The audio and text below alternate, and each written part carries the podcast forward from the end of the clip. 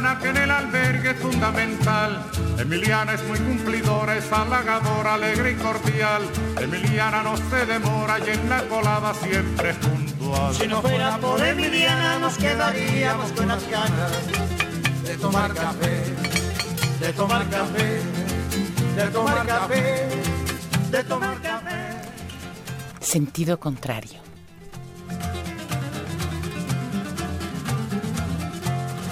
Emiliana por la mañana piensa en nosotros, piensa en usted. Se levanta muy tempranito. y Una producción del Museo Universitario del Chopo para Radio UNAM. todo lo bueno que usted le dé. Si no fuera por Emiliana nos quedaríamos con las ganas de tomar café, de tomar café, de tomar café, de tomar café.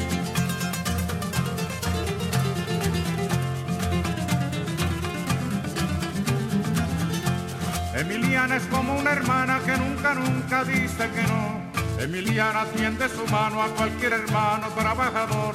Su sonrisa es como la brisa por la mañana en que alumbra el sol. Si no fuera por Emiliana nos quedaríamos con las ganas de tomar café, de tomar café, de tomar café, de tomar café.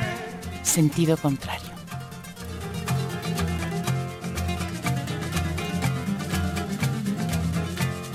Emiliana, doña Emiliana, que en el albergue es fundamental. Si no fuera por Emiliana nos sentiríamos todos mal. Si no fuera por Emiliana, que en la colada siempre es puntual. Si no fuera por Emiliana nos quedaríamos con las ganas de tomar café, de tomar café, de tomar café. Con ustedes, Marcelino Perello.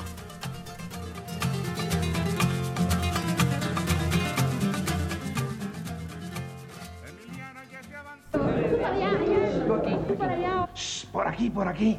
¡Ahí viene Pedro Infante! Cállense, cállense, cállense, cállense.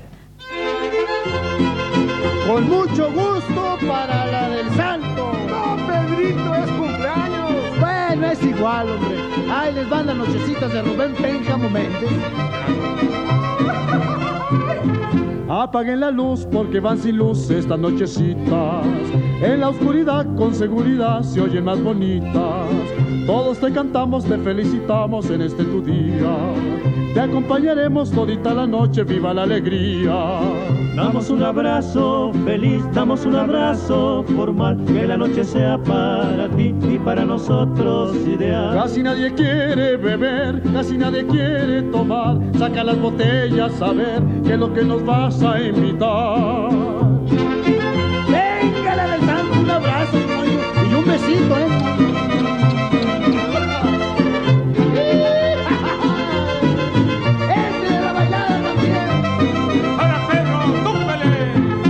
Corazón y de corazón con los corazones.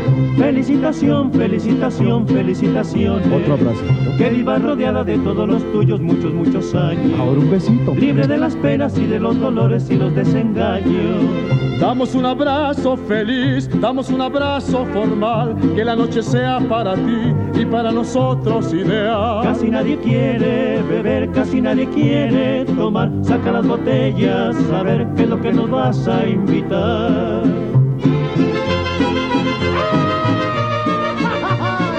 tal, eh? Alegre, alegre. Pues venga, otro abracito. Mm. Bueno, ya estuvo suave, Pedro. No le hace, no le hace. Ya prendan la luz, ya queremos luz, ya queremos verte. Mucho, muy feliz, sigue tan feliz con tu buena suerte. Hoy en la mañana te trajimos flores con las mañanitas. Ahora vas a darnos algún agasajo con las nochecitas. Damos un abrazo feliz, damos un abrazo formal, que la noche sea para ti y para nosotros ideal. Casi nadie quiere beber, casi nadie quiere tomar. Saca las botellas a ver qué es lo que nos vas a invitar. Danos un abrazo feliz, danos un abrazo cordial que para nosotros esta noche ideal. Estamos de fiesta, salmones. Este sábado, el sábado 10 de enero en el antiguo calendario gregoriano, nuestra salmona mayor, la capitana del cardumen, nuestra Lupe, cumplió 93 años, entró en su nonagésimo cuarto año y es para nosotros un motivo de auténtica celebración. Fiesta grande en el en, en la parvada de salmones. Lupe, sé que nos estás escuchando. Mi conversación con Lupe hace un momento, mientras venía hacia acá, se vio violentamente interrumpida. Ahorita les voy a contar por qué. Y le voy a contar a ella también, porque se debe haber quedado sacada de onda, decir, ¿y este güey qué le pasó? ¿Qué chingados? No, seguimos vivos, pero ah, escopeteados y jadeantes. Felicidades, Lupe, grandes felicidades. Lupe es una mujer que apenas ve, apenas oye y apenas camina. Fíjense bien, es la mujer del apenas. Apenas ve, apenas oye y apenas camina. Y sin embargo, es probablemente la mujer, la persona más vital que yo conozco. Está más viva que la mayoría de los güeyes y huellas que me rodean. Es un ejemplo de vitalidad. Lupe es un canto a la vida. Y el Dios de los ateos la conserve por muchos años más a nuestro lado. Yo iba a decir una pendejada ahora.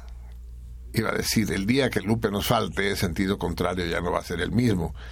Sin darme cuenta de que en mi estupidez no me daba cuenta de que voy a faltar yo antes que ella. Eh, lo voy a sentir por Lupe, porque también puedo afirmar que el día que yo falte, sentido contrario ya no va a ser el mismo, ni Lupe lo va a disfrutar de la misma manera. Aquel abrazo, Lupe, aquel beso a esta mujer coqueta, pícara, inteligente, cabrona como ella sola. Hablar con ella es algo que algunos salmones eh, hemos hecho y sabemos el placer, la delicia que comporta esta gran conversadora. Y saber que nos está escuchando y que ustedes sepan que ella nos está escuchando debe ser también un verdadero agasajo siéntanse parte y siéntanse orgullosos de esta experiencia gracias a ella. Felicidades, Lupe. Te las dijo y no te las podía decir mejor tu querido Pedro. Por cierto, no tenemos, ¿verdad?, el, nuestro calendario revolucionario con nosotros porque debíamos haber mirado 133 a qué corresponde, porque ya, ya tenemos que empezar a usar el calendario nuestro todo el tiempo, pues ya dijimos que vamos a celebrar el año nuevo revolucionario en serio, de a de veras, sin dejar de celebrar el otro, pues, para no ser antipáticos al resto de la población que nos rodea. Pero ya tenemos que empezar a hablar entre nosotros en términos de las fechas revolucionarias. ¿Si lo tenemos o no lo tenemos? no, no me contesta, decidió que no me contesta. No, pues, acércate y dime, chinga. Sí, ¿no tenemos? Pero si tienes ahí la tablet, ¿por qué no? Pues calcúlalo, güey. Es el... Si hoy es... Que no, no, no hay tanto, pero hoy es 24 nivoso. 24 nivoso es martes, de manera que el lunes fue 23, el domingo 22, el sábado 21, 21 nivoso, pues. Tan sencillo como eso. El cumpleaños de Lupe es el 21 nivoso de cada año. Padre, 21 nivoso. Y ya les dije, eh, no sabemos a qué corresponde. Debe ser un metal, un mineral, porque desde hace algunas, todo el principio de este año, es decir, el principio del invierno, eh, Fabre de Glantin, el poeta que le puso nombre a los días del calendario revolucionario, escogió minerales, ¿se acuerdan? El granito, la argila. Eh, y hoy el 24 nivoso es cobre. Qué chingón, ¿no? Cobre. es bellísimo, el cobre. Siempre me he preguntado, alguno de ustedes lo debe saber y me tendría que explicar eso, eh, por qué la edad prehistórica es conocida como la edad de bronce. El bronce es una aleación, o sea que ya hay una bronce. Probablemente porque el bronce tiene propiedades que el cobre no. El cobre, tal como les explicaba el otro día, es un metal dúctil. Es decir, recuérdenlo, ¿eh? no quiero que olviden las cosas importantes que facilitan la vida y no se puede ir por el mundo si no se sabe la diferencia entre lo dúctil y lo maleable. Hay personas dúctiles y personas maleables. Por ejemplo, el 3 es una persona maleable o sea, se hace lámina. El 133, en cambio, es una persona dúctil, es decir, se hace hilo, como el cobre. Y el Gerhard Surroden, que es nuestro operador, no se hace ni lámina ni hilo, se hace pendejo, que es la tercera categoría que define las propiedades de los metales.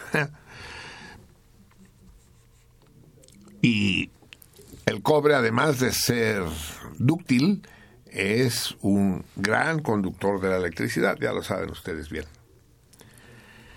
De donde todos los componentes, no, no todos, pero muchos de los componentes eléctricos, cables incluidos, se hacen de cobre. Pues bien, bienvenidos a este 24 nivoso cobre. Pues sí, eh, ya están otra vez los patitos en la pizarra. 2-2, 2-2. Pues sí, veníamos hechos la chingada porque veníamos con el tiempo justo. Hoy tuve la suerte de recuperar a un viejo taxista, el querido Félix, con el que nos mentamos la madre hace años. Pero como no soy rencoroso y por lo visto él tampoco, ya nos volvimos a ser amigos en el viaje hacia acá. Pero estuvimos a punto de volvernos a hacer enemigos porque el güey se apendeja. Veníamos hechos a la madre para poder llegar a tiempo por Gabriel Mancera. Y llegando a Morena, que se pasa el güey.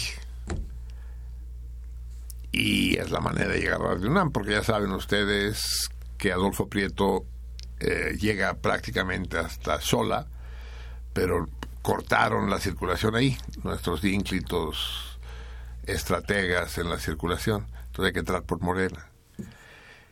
Estuvimos a punto de morir, ¿verdad?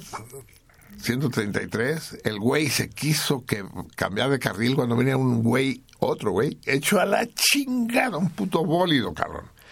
Salvamos la vida. Entonces echó en reversa, en pleno eje, no sé qué eje es Gabriel Mancera, pero es eje y nos echamos en reversa, llegamos a Morena y ya logramos meternos a Morena. Para todo eso ya eran prácticamente las 10, cabrón. Y que encontramos Morena cortado. No mames, güey, Morena cortado, pavimentando, güey. Entonces nos mandan de regreso hacia Sola. ¿Cómo se llama esa calle? La que está después de Amores. Coyoacán. ¿Cuál es? La que es paralela a Gabriel Mancera. Dímelo rápido. Y Amores. Amores. Eso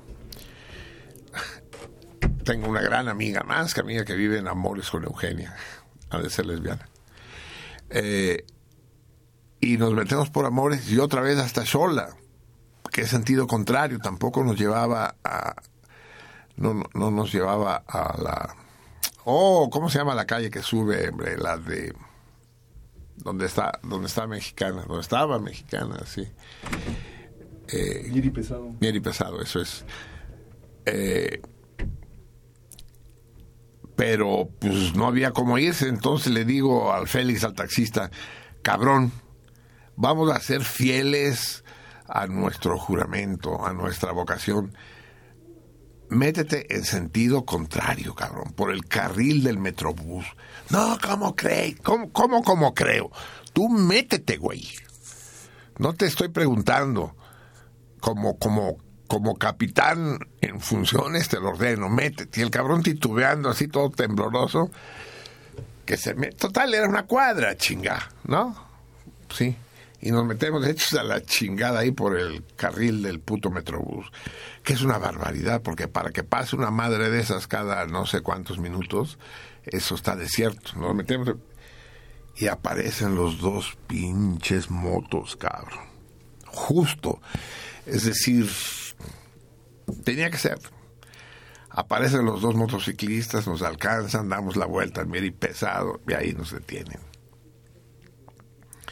Entonces, eh, se pone a discutir el Félix con ellos. Eh, no, pues vamos aquí cerquita. ¿Y eso qué les importa a ellos? Si vas cerquita, si vas lejos. Digo, espérame, déjame discutir a mí. Me bajé del coche, cabrón, así con cara de desesperado, de vida o muerte. Pues de eso se trataba. Ya no les expliqué que mi programa se llamaba Sentido Contrario, porque les hubiera costado entenderlo o hubieran creído que se trataba de un delincuente reincidente. Entonces, mire, tengo un programa de radio que empezó hace un minuto y tengo que llegar. Así que, ¿cómo nos arreglamos? Dice, no, pues que, quiere pagar la multa. No quiero pagar ninguna multa, quiero irme. ¿Cómo? Usted dígame de a cómo. Es que ya los mordelones no son los de antes, fíjate. Antes era rápido la chingadera, bien, eran eficaces y la chingada. No, ya no los hacen igual. Y eh, digo, ¿de cómo? Dice, pues la multa es 2.300. Digo, bueno, esa es la multa, pero ¿cómo nos arreglamos? No, no, y el carro va al corralón y la chingada. Pero tengo que llegar al programa, oigan, es un programa importante, redundante, estamos a dos cuadras. Dice, no, usted váyase, tome un taxi, pero el carro se queda. No se puede quedar del carro. Tengo aquí mis colaboradores, mis materiales y la chingada. Total, ¿en cuántos creen que me salió la broma, cabrón? Si hubiera tenido más tiempo, hubiera regateado, igual con 500 la libraba. Mil, mil varos. Vamos a hacer una colecta entre todos ustedes, güeyes. Pinches salmones, comodones ahí apoltronados en sus casas, calientitos. Mientras uno ahí partiéndose a la madre, arriesgando la vida por estos mundos de Dios.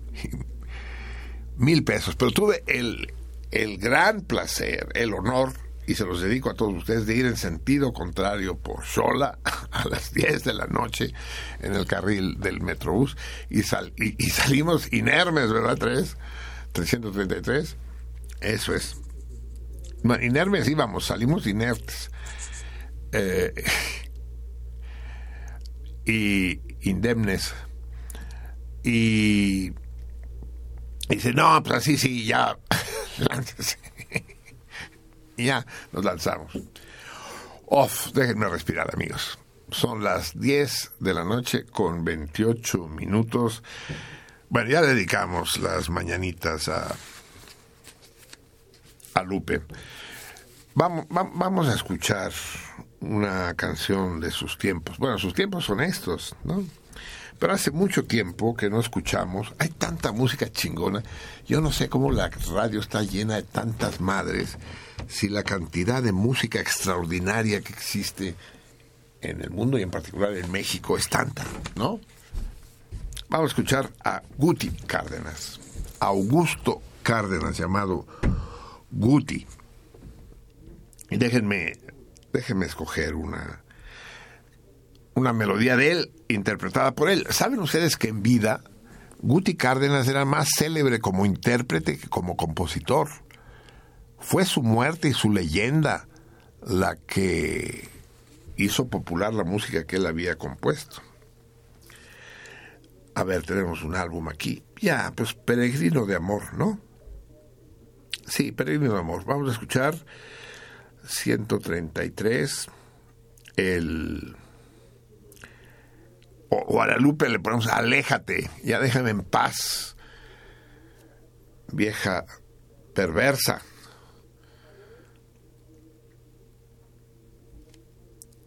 Vieja ingrata. No, y los, los demás, no, no.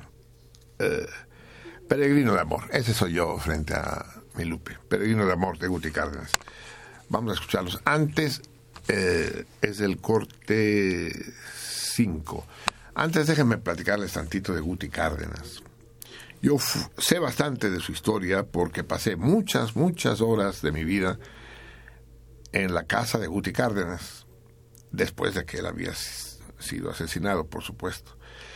En la escuela, cuando yo iba en sexto, en quinto iba Renan Cárdenas, sobrino de Guti, hermano de otro músico formidable cuya producción fue muy escasa, eh, Renan Cárdenas padre. Él fue guitarrista clásico, fue el primer guitarrista egresado del Conservatorio Nacional de Música que enfermó gravísimo, enfermó. Ya saben ustedes que los trastornos mentales no son enfermedades, pero padeció una esquizofrenia brutal que lo tuvo internado en el manicomio de la Castañeda durante 30 años. Nunca salió de ahí. Iba a veces de visita a su casa, una vez me tocó verlo. El caso es que y yo nos convertimos en enormes, grandes amigos. Supongo que era el más antiguo de mis amigos, puesto que yo tenía 12 años y él 11 cuando nos hicimos amigos. Yo iba muy a menudo a su casa y él a la mía. Vivía en Monterrey, esquina Tepic. Todavía está ahí la casa de Guti Cárdenas. Esa casa la construyó Guti. Y ahí vivía su hermano, cuando vivía, pues, antes de ser internado, y su madre, y Renan. Renan estaba muy enfermo, había nacido con una con un defecto cardíaco, tenía un, un orificio intraventricular, es decir, un agujero entre los dos ventrículos que permitía el paso de la sangre. Le hicieron una operación maravillosa en el Instituto Nacional de Cardiología que le permitió soportar la cárcel en el 68, el exilio en Suecia. Yo iba a visitarlo, él venía a visitarme. Eh, y murió de, de cirrosis, pues porque era un bebedor extraordinario, casi tan buen bebedor como yo. La prueba es que el que se murió fue él, o al menos que murió antes que yo. Y eh, en esa, la mamá conservaba la casa, que espero que todavía viva la mamá de Renan, Carmen, doña Carmen. Eh, exactamente como la había dejado Guti y en particular, y esa es la parte que les quiero contar, en particular en la sala, eran todos muebles viejos, muebles no solo viejos de época, sino viejos de edad, eran muebles todos ya ajados, no polvorientos porque la señora era muy limpia, pero percudidos, pues. Me acuerdo que había un pez, un pez, un pescado disecado en la pared. Ajá, un robalo. Dice, no, compralo. Y y al lado había un cuadro, un óleo feo, una, no sé, una imagen campestre, creo, ahí debe estar todavía. Un salón con una muchacha y un y un joven de pie a su lado, de gran formato, de 80 por 70 centímetros. Ese cuadro lo había lo había pintado nada menos que el, que el esposo del amante de Guti Cárdenas, Guti Cárdenas tenía una amante que estaba casada. Pero no estaba casada con cualquier güey, estaba casada con un militar. Y no con cualquier militar, sino con un general. Y no con cualquier general, sino con el presidente de la República, con el general Plutarco Elías Calles. O sea que a Guti le gustaba jugar con fuego. Y era amante de la mujer, que ahora no recuerdo su nombre, de Plutarco. Y la amante le regalaba cosas a Guti, y en particular le regalaba los putos cuadros horribles que el esposo le regalaba a su mujer, cabrón. Se desvalijaba la casa del señor presidente y se las llevaba a Gútica. Algunas pinches viejas son indiscretas, son pendejas, quién sabe, ¿no? Igual cogiendo una noche con el general, le dijo, Guti, Guti, Guti, ¿cómo? No te soporto, Guti, no, o cualquier cosa parecida. No, no te soporto, no, no. Quise decir no te soporto en otro sentido. Uh, te adoro, Guti, algo así. El caso es que el general lo supo. Y entonces en el bar, Bach, que hasta hace poco existía, recuerdo que alguien me dijo que ya no existía, que estaba en un semisótano, va eh, eh, Gante casi esquina con Madero. Ya vieron que rehicieron Gante, lo convirtieron en una mierda y que peatonal, horrible. Con unas pinches loncherías de pueblo que dice que son terrazas. Y ahí en el bar, Bach, una mañana, una funés, ya era muy célebre Guti Cárdenas ese día. Eh, él tenía en ese momento 29 años y ya era una enorme figura creo que era en 1930, si no me equivoco, cuando lo matan. No, 31 de haber sido porque tiene una canción dedicada a la República Española. Sí, en el 31, sin duda. Y ahí matan a Guti y empieza empieza la historia que nunca se quiso saber. Si, si Carmen me está escuchando, se va a horrorizar porque ella todavía sigue teniendo miedo, 80 eh, años después, de que se sepa la verdad y los callistas se venguen por haber sido develada. El propio Renan me dijo que esto no lo contara nunca. Y yo, como soy fiel a mis juramentos, se los cuento a ustedes. Total, eh, yo sé que cuando Renan me dijo que no lo contara nunca, lo que estaba queriendo decir, cuéntalo, cuéntalo, cabrón. Porque es una anécdota maravillosa.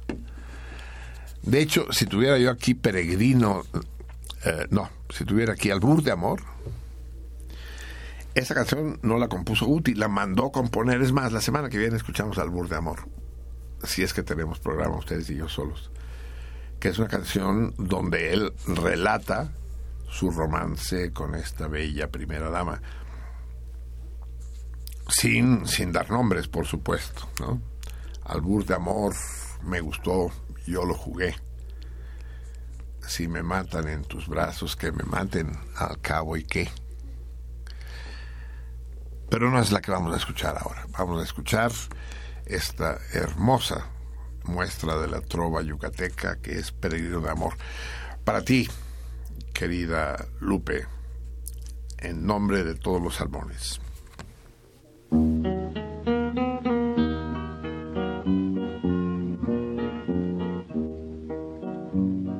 Peregrino de amor, vagaba triste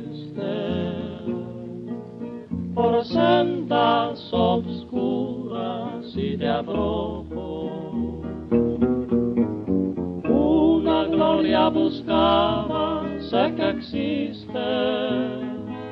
La vi en el fondo de tus lindos ojos.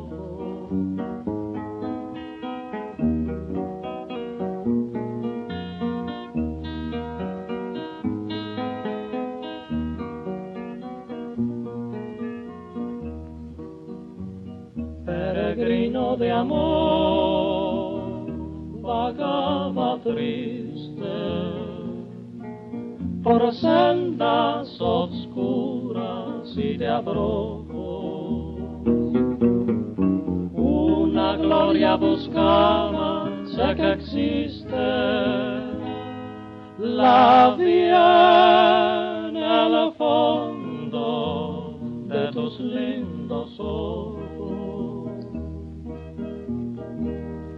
Es esa gloria, el dulce amor soñado que tantas veces me robó la calma. Y aunque siempre por él se ha desdeñado, seré feliz porque lo hay en tu alma feliz porque lo hallé, lo hallé en tu alma. Es esa gloria, el dulce amor soñado que tantas veces me robó la calma. Y aunque siempre por él se ha desdeñado.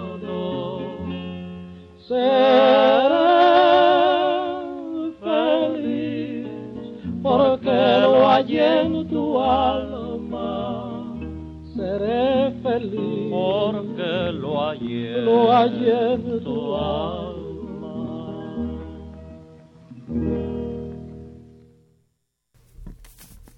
Guti, el inolvidable. Seré feliz porque lo hallé en tu alma. No, no parece extraño al escucharlo que haya sido célebre como intérprete, ¿no? Sin duda alguna. Y de hecho la canción que lo hizo célebre como compositor es una canción distinta que no pertenece a la balada de la nueva de la vieja trova yucateca y que a mí no me encanta. Y sin embargo tuvo un gran éxito de público, Caminante del Mayaf, que ya hemos escuchado aquí en sentido con... No pertenece, no es el registro clásico de, de Guti, no se parece. Bien, amigos míos, ya son las 10 de la noche con 41 minutos. Estamos obligados a hablar de lo que estamos obligados. Ya saben que la actualidad y yo no nos llevamos, ¿no? Que no. Este no es un programa de actualidad ni de ni de comentarios sobre el acontecer político y social. No. Y sin embargo hay cosas que se imponen y que no puede uno esquivar porque tienen que ver no con la actualidad, sino con la realidad del mundo. Y eso, y eso que se nos impone esta vez, ya lo saben todos ustedes, y deben estar hasta la madre, intoxicados ad nauseam, de los comentarios, rebotes y actitudes que ha provocado, es el asalto y respectiva matanza al semanario francés Charlie Hebdo, que tuvo lugar hace exactamente seis días. Poco rato después de que termináramos el programa, ustedes y yo, la semana pasada, nosotros terminamos el programa a las once y media de la noche, hora de México, lo que quiere decir las seis y media de la mañana hora de París del miércoles y el atentado tuvo lugar seis horas después.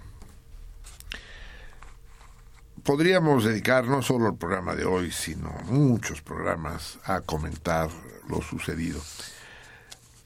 Y, no acabaríamos. Pero no lo vamos a hacer. No, no se asusten. Pero hay cosas que es imprescindible decir a algunos los golpeó más que a otros la, matanza. Golpeó a todo el mundo, empezando por los propios asesinos, sin duda, más que a otros. Pero para mí, eh, George Wolinski en particular, el, el, jefe, no es el director, pero era el, el, el, que partía el queso, el que meaba más grueso de todos los dibujantes de Charlie Hebdo, Wolinski, eh, juega un papel muy especial en mi vida. Cuando yo salí al exilio de México en enero de 1969, el 6 de enero de 1969, llegué a París y poco tiempo después, un mes después, fui ingresado al hospital, salí con los pies muy madreados, muy jodidos. Y pasé cinco meses en el hospital, cinco meses maravillosos, ¿eh? no lo sufrí, sino que era formidable. Los amigos venían a ver. Ya les dije que la manera de estar bien en un hospital, los que, los que no son enfermos profesionales como yo no lo saben, pero la manera de estar bien en un hospital es primero en un en una sala compartida, lo mayor posible, con el mayor número de camas. Esa mamada gringa de las de los cuartos individuales es una joda. Primero porque si estás solo te aburres y si no llegan todos los putos antipáticos de tus parientes y pseudoamigos que se creen obligados a traerte dulces que ni puedes comer y flores horrorosas y libros que nunca vas a leer. No, uno se hace amigo de los otros enfermos y se pasa horas maravillosas jugando cartas si se puede caminar o jugando roles si estamos como, como estábamos en nosotros en la sala de ortopedia, todos en las camas, hicimos una pelota de guata y cinta adhesiva y jugábamos 11 contra 11 de un lado al otro de la sala Lorry del Hospital Medieval de San Luis, construido por Enrique IV. Y era maravilloso. Y la comida de un hospital francés, puta, ya, ya, ya quisiera, ya quisiera eh, los restaurantes franceses muy acá de la Ciudad de México servir comida de la calidad. El, el, el bistró mosaico, pura madre. Ahí se comía bien, en el Hospital San Luis. Y, y pasan con carritos y te sirven la cantidad que tú quieras, ¿no? Que la sopa, échele más. Y, la y, el, y podía uno escoger una botella de vino de litro diaria o dos botellas de cerveza. O agua, pues. Pues casi todo el mundo se quedaba con el, con el vino o los que no podían, pues con el agua, pobrecitos. Lo que pasa es que afuera las cosas estaban de la chingada y en la comunidad mexicana de refugiados, pues imperaba la hambruna, no había dinero. Yo me salvé y lo salvé a ellos de paso, porque entonces yo pedía un chingo de comida, me comía la mitad y el resto la guardaba en mi mesita de noche.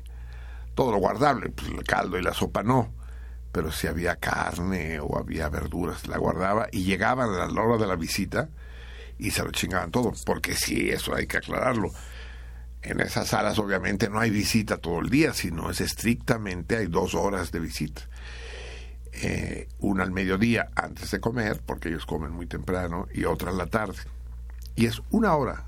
Y entonces es muy agradable porque esperas con ansiedad que lleguen las visitas, con los regalos y la plática, y con la misma ansiedad esperas que se vayan, que te dejen con tus amigos a jugar cartas y apostar y a contar cuentos. Entonces, eh, yo les guardaba comida y les guardaba vino. Entonces llegaban a alimentarse al hospital. En lugar de traerme cosas de comer a mí, lo que hacían era venir a, chingarme la comida que yo les guardaba. A mi lado tenía un albañil argelino, musulmán, que se había caído, no sé, del séptimo piso, se había roto la columna vertebral y estaba muy madreado. ¿Qué clase de fractura debía tener ese hombre? Que lo habían operado varias veces, pero lo tenían que operar por el abdomen para llegar a la columna vertebral. No lo operaban por la espalda, sino por enfrente. Y tenía la herida permanentemente abierta, no lo dejaban que cicatrizara porque tenían que intervenir de manera recurrente. Pero entonces ese hombre no comía ni caballo ni cerdo. Los, los franceses comen mucha carne de caballo no solo en los hospitales, en todos lados hay carnicerías especiales.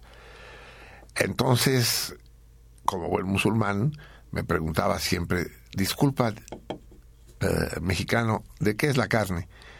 Y si yo la veía sabrosa, aunque fuera de ternera y la o de cordero, decía, caballo, cabrón. Este caballo chingue su madre. Entonces me daba su porción yo la guardaba y ya llegaban la tropa de mexicanos hambrientos y les daba el bistec de caballo del, del albañil argelino. ¿Por qué les estoy contando yo todo eso? Ah, porque entre las cosas que me traían, entre las cosas que me traían al hospital, yo no sabía francés, yo aprendí francés en el hospital. ¿Qué Hall ni qué lengua?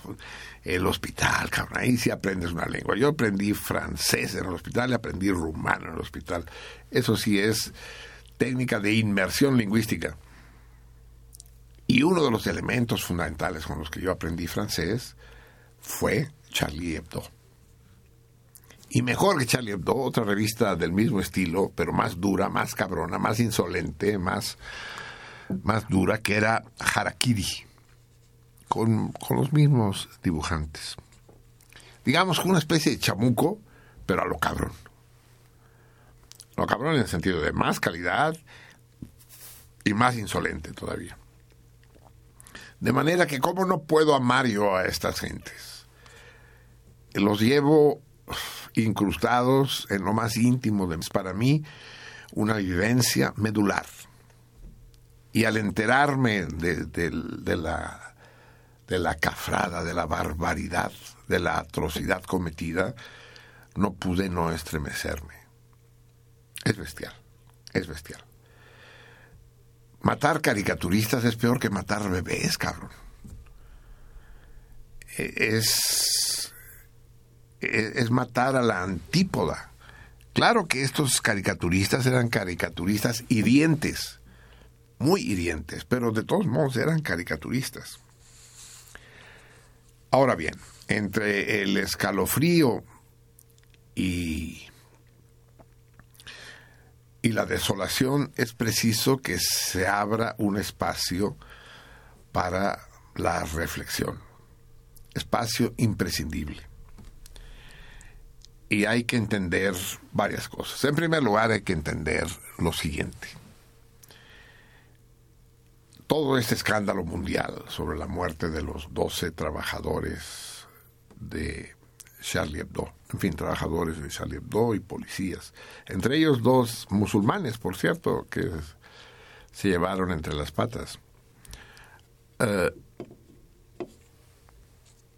parece olvidar, y es preciso no olvidarlo, que la aviación francesa actualmente está bombardeando sistemáticamente los territorios de Siria e Irak y mata cada día docenas de árabes, tan o más inocentes que los caricaturistas franceses. Y esos árabes, víctimas, niños, mujeres, esos... Ah, ¿Y por qué mujeres? ¿Qué tendría que de especial que fueran mujeres? Ay, sí, como si fuera más justo matar a un hombre que a una mujer. Y esos árabes, víctimas del asesinato, de la masacre protagonizada por los franceses, no tendrán derecho a aparecer en las páginas de los periódicos, ni siquiera en interiores. Con suerte formarán parte de estadísticas y aún esas trucadas. Hay ahí una segunda indignación. Es decir, vamos por partes. Primera indignación, el asesinato brutal, atroz de los caricaturistas. Segunda indignación, el asesinato brutal, atroz de miles de árabes a cargo de la, de la aviación de la coalición occidental que defiende la paz, la libertad y los derechos humanos en Siria y en Irak. Tercera indignación, que nadie se acuerde y todo el mundo vea con buenos ojos la carnicería que están llevando ahí, porque consideran que los güeyes del Estado Islámico deben morir, porque hay una serie de videos donde ejecutan en público a una serie de rehenes, como si los gringos no ejecutaran, ¿no? Dice, ah, no, no, no, es que nosotros no los degollamos, les inyectamos pentotal. Vamos a hacer una pequeña encuesta, eh, ¿qué, es, ¿qué es mejor? Si el pentotal o, o el de güeye. ¿Tú qué prefieres, Tres? Yo también, cabrón, yo también. Eso el pentotal es horripilante, todo, todo el ritual, toda la madre. Te amarran con 24 correas y la chingada. Y te están mirando a través de unas putas pantallas, ¿no? Los testigos y los jueces y la chingada. Horripilante, ¿no? Y el ¿Saben, ¿Saben ustedes que te inyectan con agujas estériles para que no se te vaya a infectar? Es auténtico. Lo que sucede es que no existen agujas no estériles ya. Pero sí. En fin, esa es la segunda abyección. La tercera abyección. Primera abyección, el crimen de París. Segunda abyección, el crimen de Siria e Irak. Tercera abyección, el olvido en que se tienen aquellos crímenes. Cuarta abyección, eh, el, el endurecimiento de la represión y de las medidas de control y seguridad en Europa con el pretexto del atentado. En este momento está el ejército en las calles, se vive prácticamente en estado de sitio. Millones de árabes en este momento, millones de árabes están debajo de la cama, escondidos en sus casas, si es que no tienen un lugar mejor. Temerosos tanto de la represión oficial como de los vándalos racistas y xenófobos. En este momento, ser árabe, no solo en Francia, es por default ser sospechoso, ser un enemigo, ser un asesino potencial. Y ustedes no se hagan pendejos porque tú, pinche tres, si te vas a Francia te confunden, te confunden con tunecino, güey. Y a ver, explícales. Entonces es un es una excusa ideal para endurecer todo el pinche sistema. Eh, pero no solo eso, es más complicado que eso. Porque además se desata un proceso de chauvinismo europeo, de nosotros los europeos. Esto en Europa no se vale, cabrón. Como diciendo, el resto del mundo que se chingue, ya sabemos que fuera de Europa son una bola de bestias que se matan a sí mismos, olvidando que quienes matan al resto del mundo son ellos, los europeos. Con armas europeas, porque hasta donde yo sé, los, los nigerianos no construyen AK-47. Entonces, con, que eran chinas, dice. sí, dijeron, ¿no? Que las que los cuernos de chivo eran chinos, pinches chinos ya no, tienen madre. Pero por lo visto funcionan bien, habrá que pensarlo, ¿no? Es decir, los narcos mexicanos tendrían que empezar a pensar en importar de China, han de ser mucho más baratas. Y al menos en París funcionaron de poca madre. Uh, y entonces, puta, Europa, Europa, el país de la libertad, el país de la paz. Son chingaderas venir a perturbar este ambiente de concordia. Sus mamadas, esas las manifestaciones en París, ver a Rajoy, ver a Sarkozy, ver a Merkel tomados de la mano ahí, y es su Charlie, y es su Charlie tu chingada puta y húmeda madre, cabrón. Y es su Charlie si ni sabías lo que era esa puta revista y si la sabías la odiabas, la detestabas. Una verdadera blasfemia. Herejía no las que publicaba Charlie Hebdo. Herejía es, reclamar solidaridad con estos cuates de Charlie que eran tus enemigos, cabrón, que eran quienes te denunciaban, quienes te acusaban, quienes exhibían el pedazo de mierda que son todos ustedes. Netanyahu, el, el israelí, ahí feliz y la chica. Sexta abyección. Ahora resulta que porque eran muy antiárabes los de Charlie Hebdo, es muy, muy su pedo, sí. Dos de los dibujantes eran judíos, Wolinsky en particular, y la chava, ¿no? Zaya se llama, que es la única mujer que mataron porque era judía. Eh, entonces, todo el mundo defendiendo que se va a alimentarle la madre a Mahoma y a los árabes. Lo cual yo coincido, yo creo que sí se vale, la, se vale, se vale. Pero es que quiero que sepan que sentido contrario, amigos míos, es una especie de Charlie de la radio. Y que de pendejo me meto contra los árabes, pero no porque no tenga ganas. Eh, pero la insolencia, la irreverencia de, estos cuates eh, se abstenía de criticar a los judíos. Y esto sí, debo decirlo. Es decir, cuando dicen cuando dicen que el Corán es la mierda, una de sus portadas dice el Corán es la mierda porque no detiene los balazos y se ve a un árabe en el momento de ser acribillado que intenta parar las balas con un ejemplar del Corán y las balas perforando al Corán. Y ese es el titular, el Corán es la mierda. Yo me pregunto cómo reaccionaría hoy la gente si alguien dibuja a un a un europeo sosteniendo un Charlie Hebdo y siendo acribillado, como fue acribillado el miércoles, y dijera Charlie Hebdo es la mierda, no detiene las balas. ¿Cómo reaccionaría la gente? ¿Se vale? Vamos siendo parejos, hijos de la chingada. ¿Y por qué se abstuvo siempre Charlie Hebdo de criticar a los judíos? Ahí sí tienen un atenuante, porque criticar a los judíos, amigos míos, en Europa es delito. Van a la cárcel. Los negacionistas, como se llaman aquellos que afirman que la versión del holocausto nazi es falsa o al menos exagerada, han terminado las cárceles como Fordson y otros más. ¿Por qué no publicaron en Charlie Hebdo cuando asesinaron a los últimos judíos en Israel eh, una imagen similar con el Talmud, que dijera el Talmud es la mierda? No. Entonces esa balanza está dispareja. Esos están... Y ya no sé cuántas abyecciones llevo pero creo que es la de para ser 10, ¿no? Para que seamos para que seamos 10 denunciadores denunciadores de 10 abyecciones. ¿Están ustedes seguros, amigos míos salmones? Acuérdense, somos todos amigos, las tienen sentadas ahí a su lado en la casa junto al radio o, en los audífonos. Pásenles audífonos a ellas también, a las hermanas Casia. Las hermanas Casia, no se los olviden nunca perspi y suspi.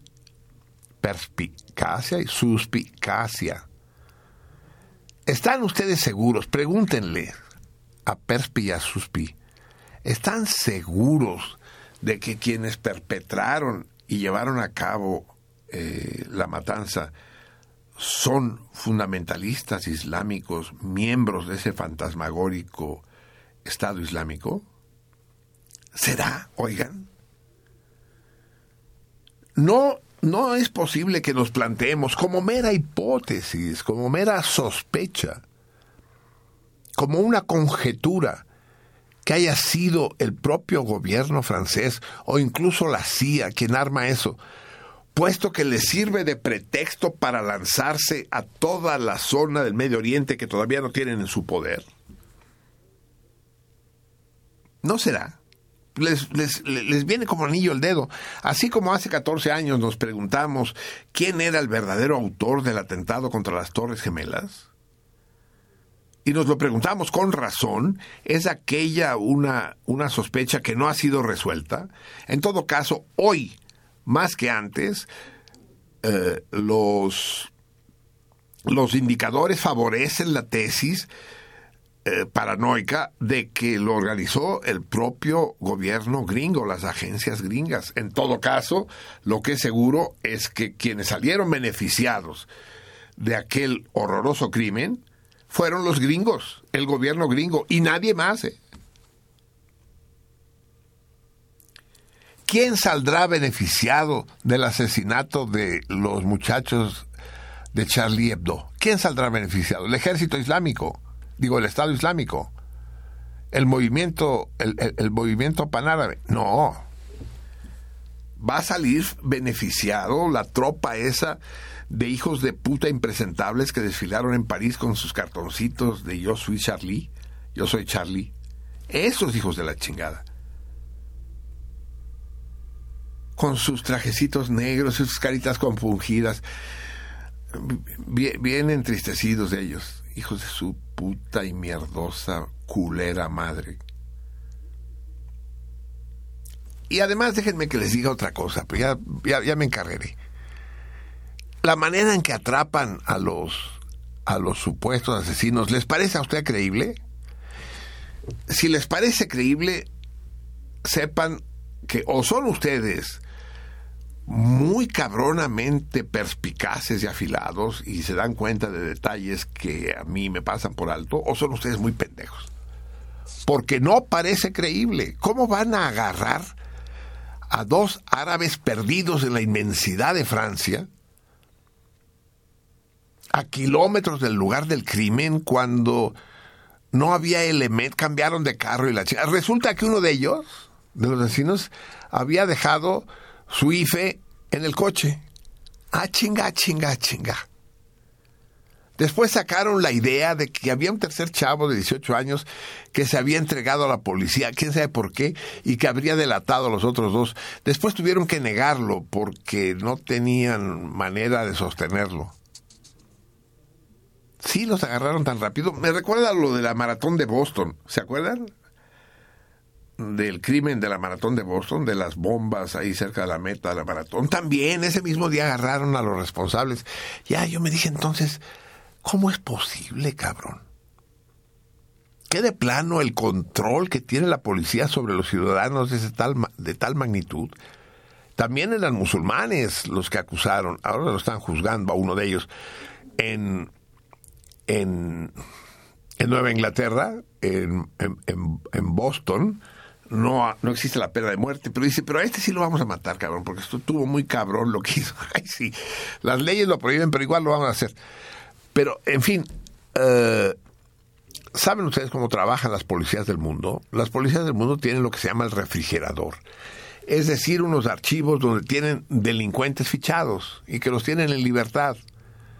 Algunos les tienen cargos y los utilizan como soplones y demás, y otros los tienen ahí. Los hermanos Quarry, los eh, responsabilizados por el asesinato de Charlie Hebdo, ya habían estado en la cárcel. Habían estado tres años porque eran contactos para enviar voluntarios a luchar a Irak y a Silvia. Y a Silvia. Uta, qué lapsus. Y a Siria. eh, de manera que eran gente que ya tenían fichada. Entonces la posibilidad de que hayan dicho, a ver, ¿a quién le cargamos esta chingadera? Si es que no lo organizaron ellos mismos, pues está ahí. Decir, a ver, agarra, este y este, estos están buenos, va, sobre ellos. Y les armamos todo el proceso. No hay declaraciones de testigos, no hay... Con esta onda de que pues, van encapuchados, ahorita todo el mundo va encapuchado en Chilpancingo y en París, entonces no hay testigos que los puedan identificar prácticamente no hay testimonios. El trabajo de la policía se facilita enormemente. Los que se cubren la cara, que para dificultar la tarea policíaca, al revés, la facilitan, hombre. El caso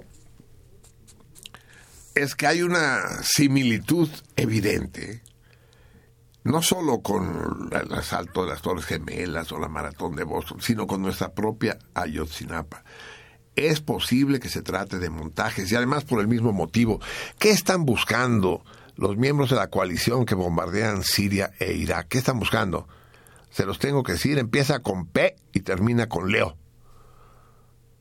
Ustedes pongan las tres letras que faltan en medio. No hay más vueltas que darle.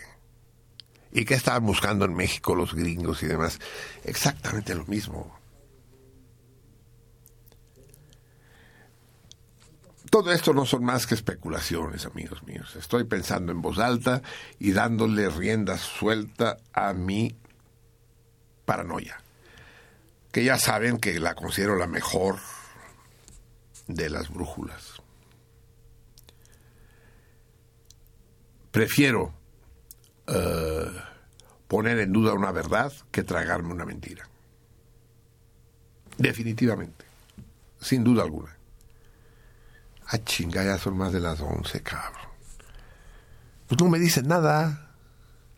Vamos a escuchar música, cabrón. Ya le cambió todo el mundo y decía este güey, sus putos rollos. Ah, espérense, antes de escuchar música. No, sí, primero. No, antes de escuchar música. Les prometí, es que ya, ya, ya es extemporáneo esto, pero igual va a regresar. Les prometí, ¿se acuerdan que no tuvimos aquí la grabación del broso cuando estaba yo aquí ilustrando eh, la guerra declarada de Televisa contra Peña Nieto y que pusimos seis o siete grabaciones ilustrando las actitudes de algunos de los emblemas de Televisa, como Loret de Mola, como Eugenio Derbez, como Laura, como el propio López Doria.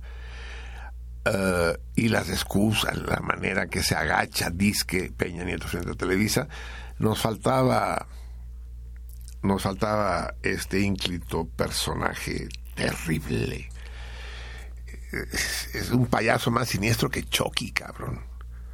Y miren que fue amigo mío, ¿eh? Pero ahora sí puedo decir fue en pasado. En pasado simple. Eh, pero no quiero que nos alarguemos. Vamos a poner solo un cachito 133, ¿eh? Porque además el- el- el- es- es- este Víctor Trujillo debe seguir diciendo lo mismo, lo dice todo el tiempo, todos sus programas están llenos de eso y no sabe decir otra cosa. Así que si tienen ustedes la humorada y el hígado necesarios, prendan la televisión cualquier mañana y escuchan. O en YouTube hay docenas, cientos de ejemplos. Pero escuchemos este cachito. Eh, solamente, y, va- y después seguimos con música, porque esto ya no puede ser. ¿Cómo va? El maestro Neruda nos enmarca esta primera obra de arte que ponemos a la consideración de usted y que se titula Ya me cansé. El viernes fue uno de los días más negros en la historia de este país. Nos dimos cuenta con toda crudeza del grado de simbiosis. Si no saben lo que es simbiosis, lo pueden googlear. Simbiosis entre el gobierno y el crimen organizado. El Procurador General de la República dio a conocer los avances de la investigación que hace la administración del preciso Henry Monster Peña Nieto. Ya, ya. Hasta ahí. Con eso entienden ustedes por dónde van las cosas. Ahora sí vamos a poner música, vente. Vamos a escuchar esta para serenar los ánimos, para que se serenen los míos y para recordar. Irlanda, por ejemplo, en Irlanda, por ejemplo, está prohibido por ley cualquier burla a las instituciones católicas. ¿eh? Sí. O sea que Charlie Hebdo en Irlanda no podría existir, porque contra los católicos también, contra los cristianos también se mete Charlie Hebdo. Son los judíos los que hay que respetar. Y efectivamente eso no favorece que los judíos caigan demasiado bien, pues ganas están llamando nuevos programs a gritos. Vamos a escuchar a esta maravillosa cantante irlandesa que no tiene nada que ver con los mochos de su país, Karan, Casey Karan, ¿eh? no digan Karen, es Karan con, con A en los dos. Y, y vamos a escuchar esta canción tradicional irlandesa, es el corte 10 que habla sobre los terribles atentados en, en Irlanda, pero desde el siglo XIX, en la heroica lucha del pueblo irlandés por su liberación. Esta en particular la canta en inglés porque quiero que aquellos que... No, no la voy a, a traducir porque se me fue el tiempo volando. Eh, el, tiempo no se fue, el que me estoy yendo soy yo.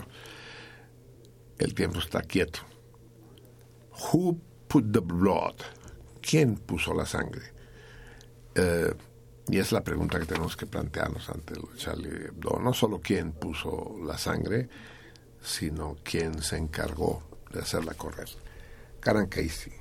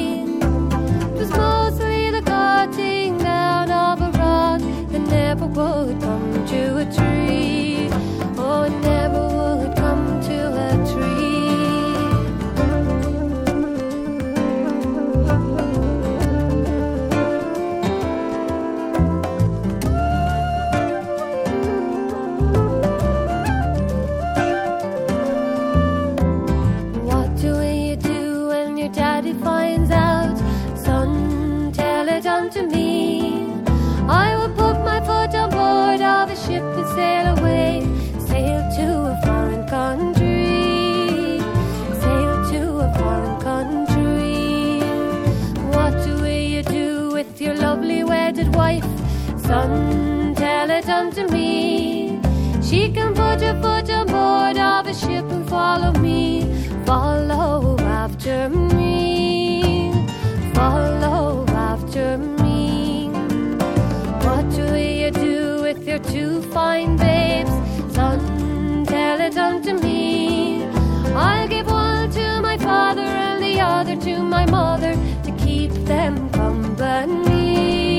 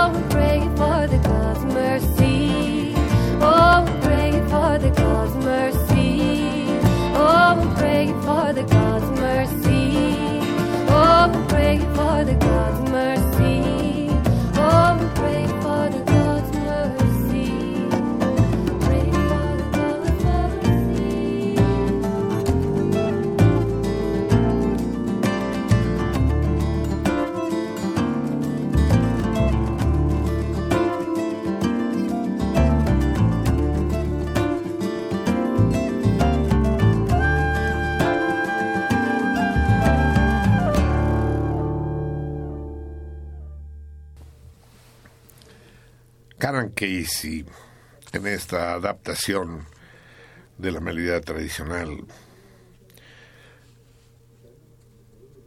Eh, La traducción literal es quién puso la sangre, pero de quién es la sangre sería una traducción mejor. Amigos míos, son las 11 de la noche con 18 minutos de este 24 cobre. Dejen hablar de una vergüenza y de una tristeza.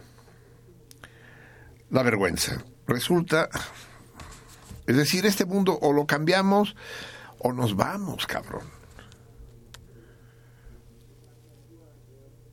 12 de los delegados del Distrito Federal, los 12 de, de los... El, PRD tiene en el Distrito Federal 14 delegados. De esos 14, 12 piden licencia para presentarse como candidatos a las elecciones legislativas de junio. ¿Ustedes creen que es posible? ¿En manos de, qué pinches perros sarnosos estamos? Porque se trata de perros sarnosos, de esos de mercado, que van buscando si encuentran algún vómito ahí para poder sobrevivir. ¿Cómo es posible un delegado al que le importa madre su delegación? No tiene proyecto, no tiene ningún puto interés de hacer cosas. Lo único que tiene interés es de medrar. Tipos incultos, tranzas y además feos. Fueron bonitos, cabrón, diría uno. Bueno, no. Son gachos, cabrón, gachos, gachos, en todo el sentido de la palabra. ¿Cómo es posible un partido que permite este, este desacato brutal? Yo dejo la delegación, cabrón. Porque allá el hueso está más sabroso. El vómito está más calientito. 12 de los 14 delegados, cabrón. No, ¿qué vamos a hacer? Que yo voy a mejorar las condiciones, voy a poner parquímetros y voy a construir parques. Bueno, a la verga que los construya y los ponga otro, pues. Yo me pinto porque allá está la cosa mejor. Y los del PAN y los del PRI están igual, no crean que están, que están mejor, ¿eh? Pero esos güeyes van a la Asamblea Legislativa, ese es otro pedo. Pero ¿saben qué es lo peor, cabrones? Escúchenme bien, lo peor es que van a presentarse a las elecciones Y las van a ganar. Y va a haber imbéciles peores que ellos que van a votar por ellos. Porque solo hay algo peor que un imbécil que se presenta como candidato. Y es el imbécil que vota por él.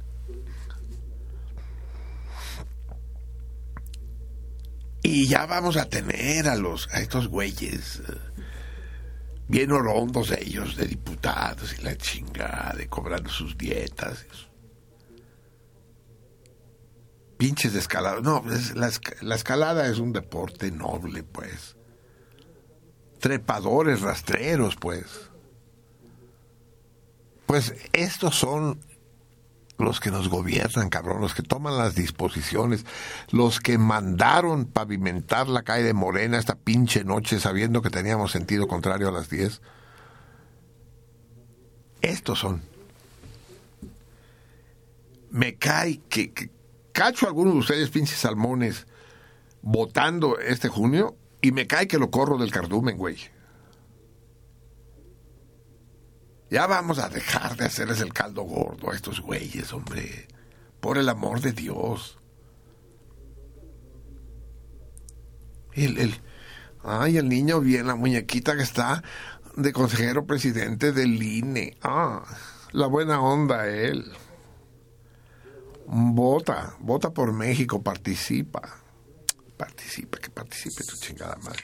Y miren que su padre era un personaje responsable. Mapache, pero pero responsable, el Arnaldo. Pero como les dije la otra vez, sus textos los escribía con una cabeza y los hijos los hacía con otra. En fin, es, eso es lo deplorable, eso es lo, lo asqueroso. Y lo triste, antes de que emprendamos la retirada, murió Anita Ekberg, me pudieron dos cosas. Me pudo que muriera Anita Ekberg. A mí no me encantó nunca, no es mi sex símbolo Anita Ekberg. Demasiado exuberante, demasiado grandota, demasiado sueca, digamos. No, mi estilo va por otro lado, va más por Claudia Cardinale, más por Estefanía Sandrelli, no sé si me entienden. Uh, pero Jane Fonda, ¿no? Pero, pero la importancia de, de Anita Ekberg es, es el papel que jugó en el cine de los años 60. ¿no? Todo mundo, todo mundo recuerda la escena esa de la Dolce Vita, tal vez la más importante de las películas jamás filmadas y que solo mis salmones veteranos conocen, en que se baña de noche en la Dolce, en la Dolce, en la Dolce Fontana de Trevi, en la fuente esta emblemática de Roma. La Dolce Vita es una denuncia feroz de Fellini de la burguesía, de los valores de la burguesía, de la decadencia. ¿Qué sabía Fellini de lo que era la decadencia?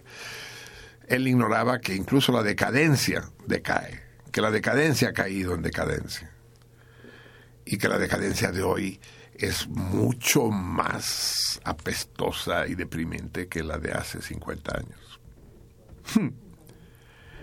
El caso es que uh,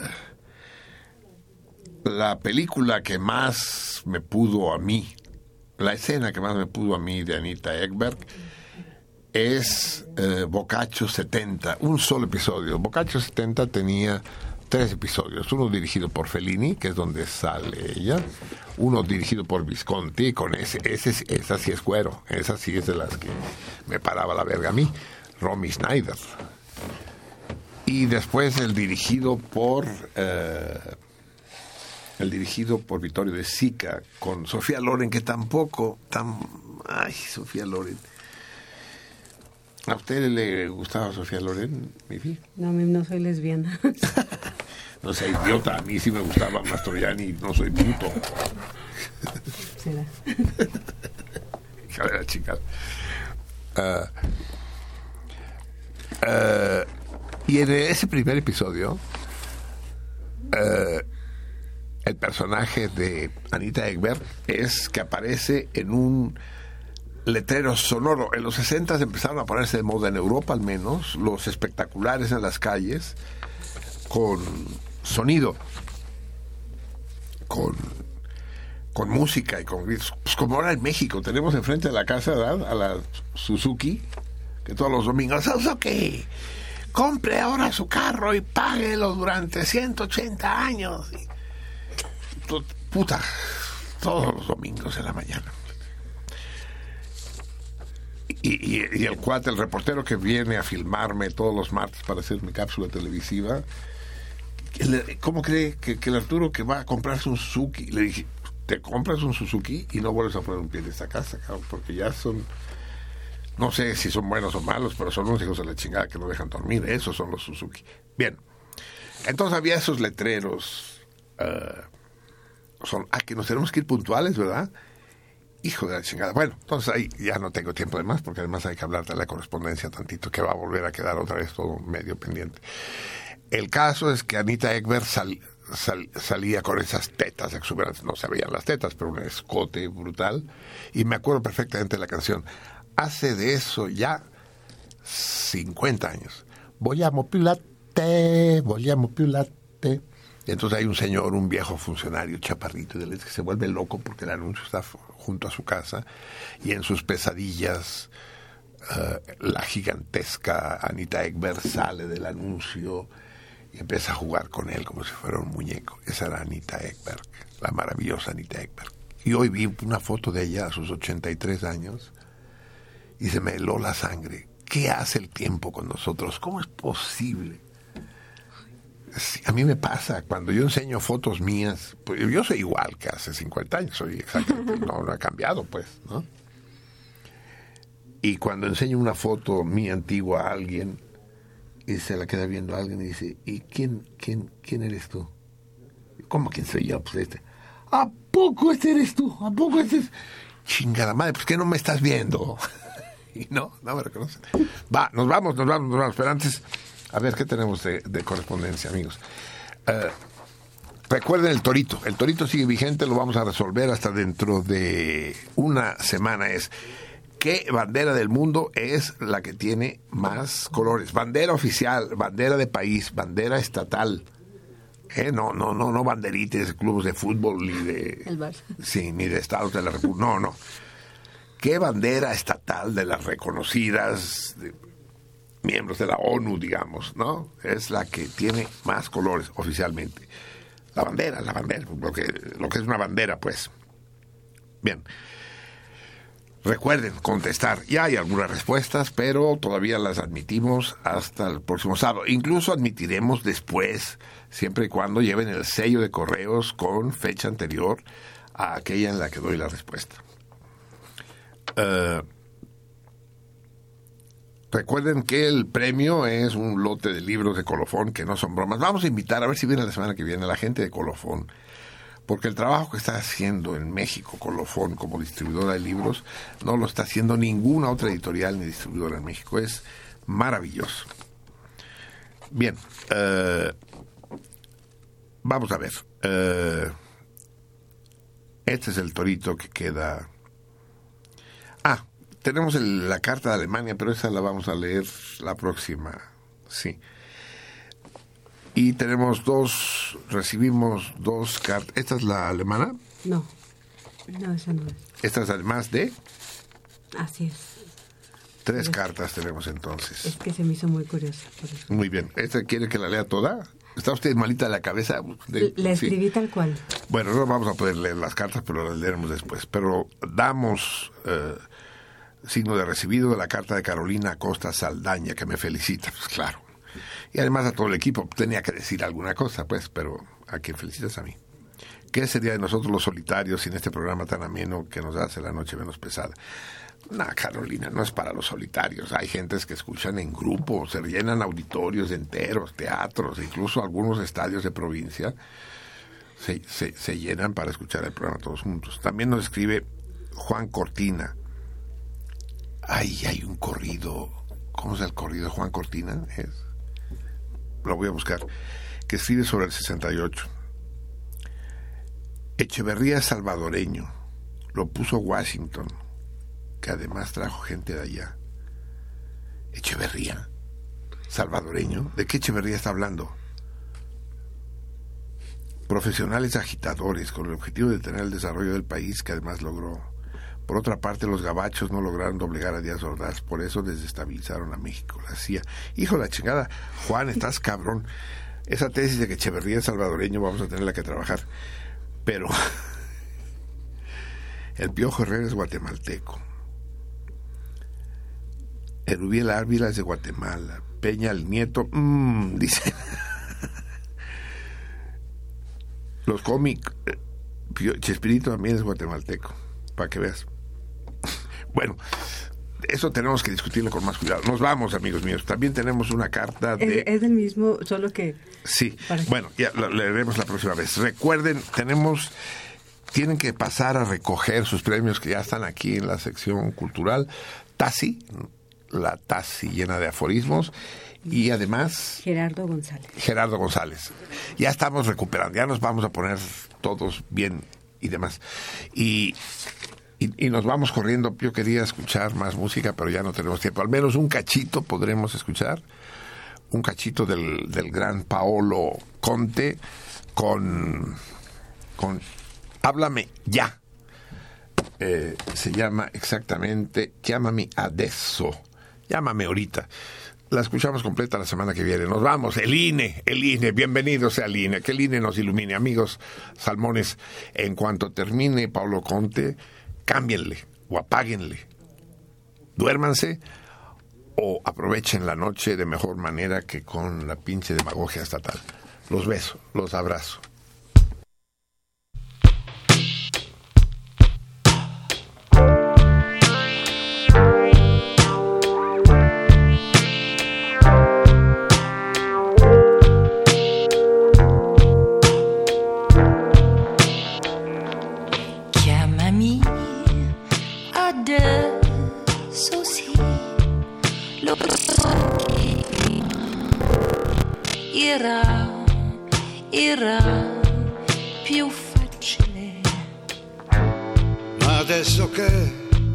Ho bisogno io di